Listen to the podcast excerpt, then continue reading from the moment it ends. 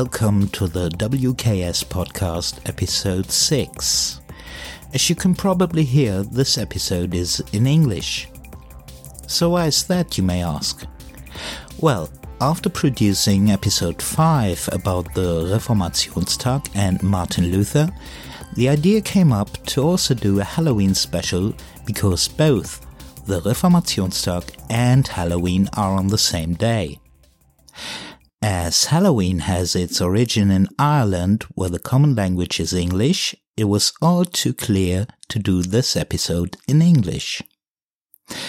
Another reason is, to be honest, to keep the Wer hat's gewusst, or in English, Who knew it feature about Martin Luther still a little bit difficult.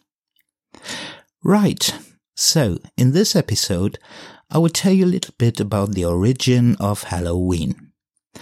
And I have to warn you, it could get a little scary and spooky during my talk, and if you like scary and spooky things, you should wear headphones while listening to this. It will make it even scarier. Check it out. So you're ready?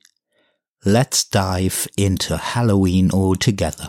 Here we go.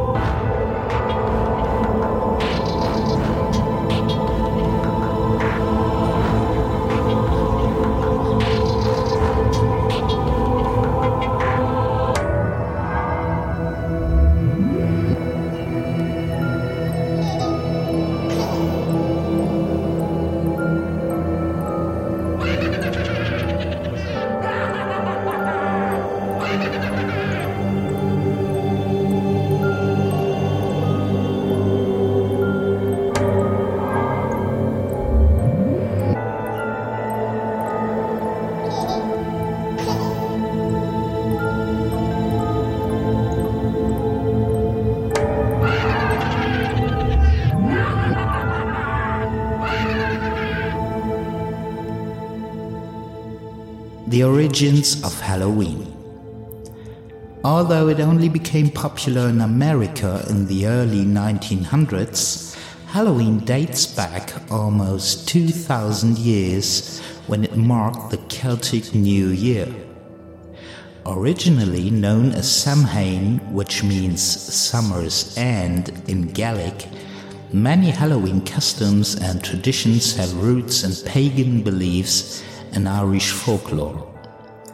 In the 8th century, the Catholic Church declared November 1st to be All Saints' Day. The church calendar had a number of days honoring saints already. November 1st was picked to be the day to honor all saints who didn't already have a day named in their honor. And the Mass that the Catholic Church celebrated on November 1st was called All Hallow Mass. This meant Mass of all the hallowed or saintly people. It was commonly called All Hallows Day. And somewhere along the line, the night before became known as All Halloween, which was short for evening before All Hallows Day. It was then shortened to what we now call it Halloween.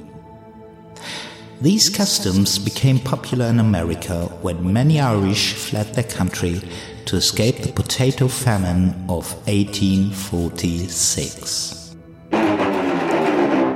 Jack o' lanterns. The meaning behind jack o' lanterns is a rather tragic tale.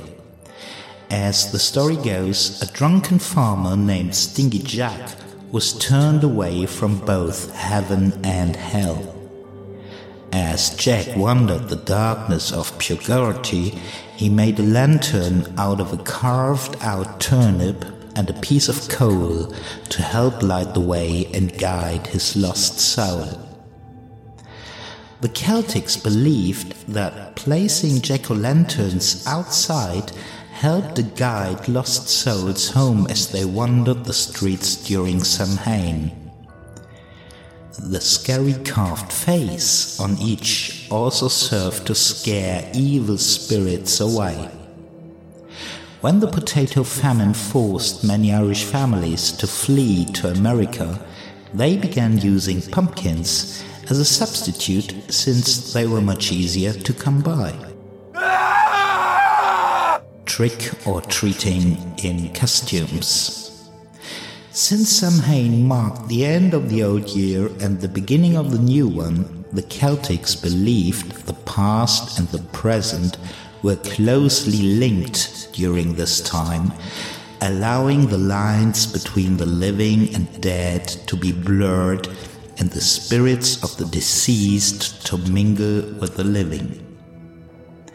They believed that visiting ghosts would disguise themselves in human form and knock on doors asking for money or food.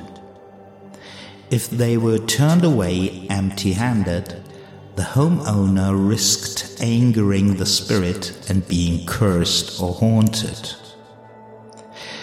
Another Celtic myth was that dressing up as a ghoul or ghost would fool any evil spirits so that the spirits would not try to take their soul. Bonfires. The word bonfire, derived from the words bone and fire, means fire of bones and refers to the huge sacred fires Druids, these are Celtic priests, would build to commemorate Samhain.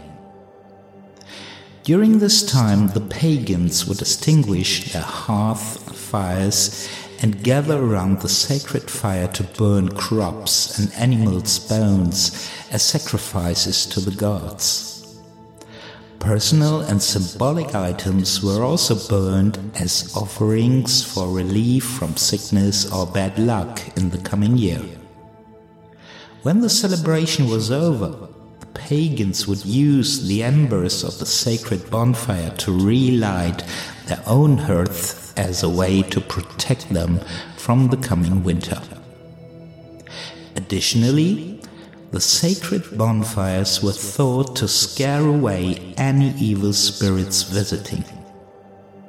People would stay close to the fires wearing costumes of animals' heads and skins to disguise themselves. Witches and cauldrons. Celtic folklore dates witches at Halloween back to the pagan goddess known as the Crone, also the Old One, or Earth Mother, who was honored during Samhain and symbolized wisdom and the changing of the season. The Celtics believed that when someone died, his or her soul went to the crone's cauldron, known as the Earth Mother's Womb, to await reincarnation.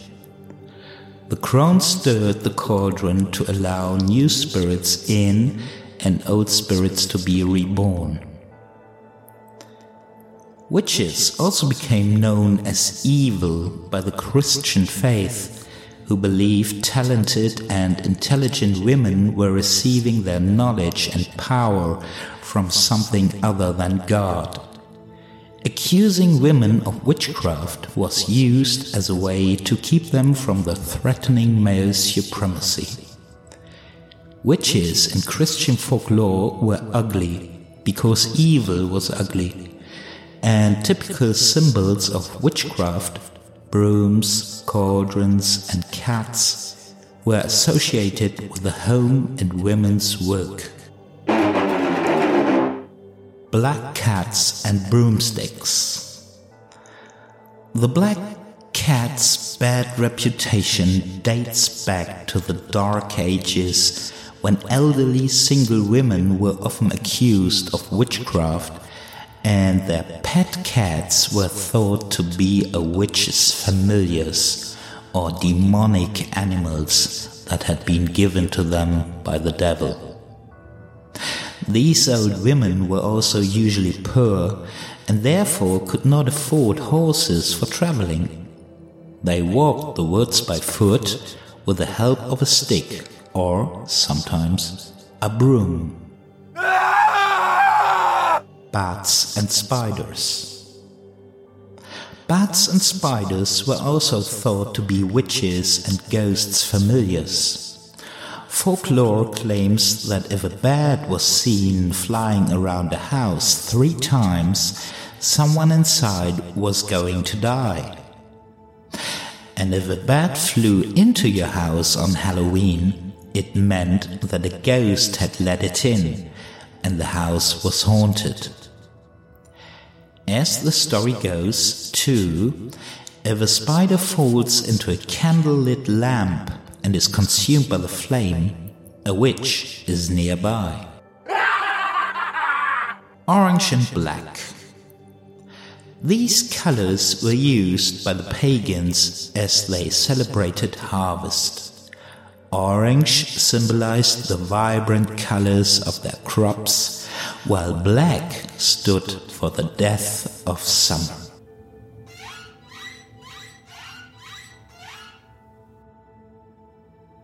So, you're still there, listening? Not hiding under the bed, no crying in the pillows, no yelling for Mummy to save you from haunted creatures? Well done. This is the end of my little Halloween story. I hope you enjoyed it. Have fun on Halloween.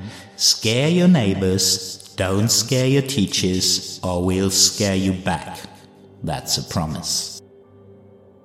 See you back in school on Monday. Bye bye and take care.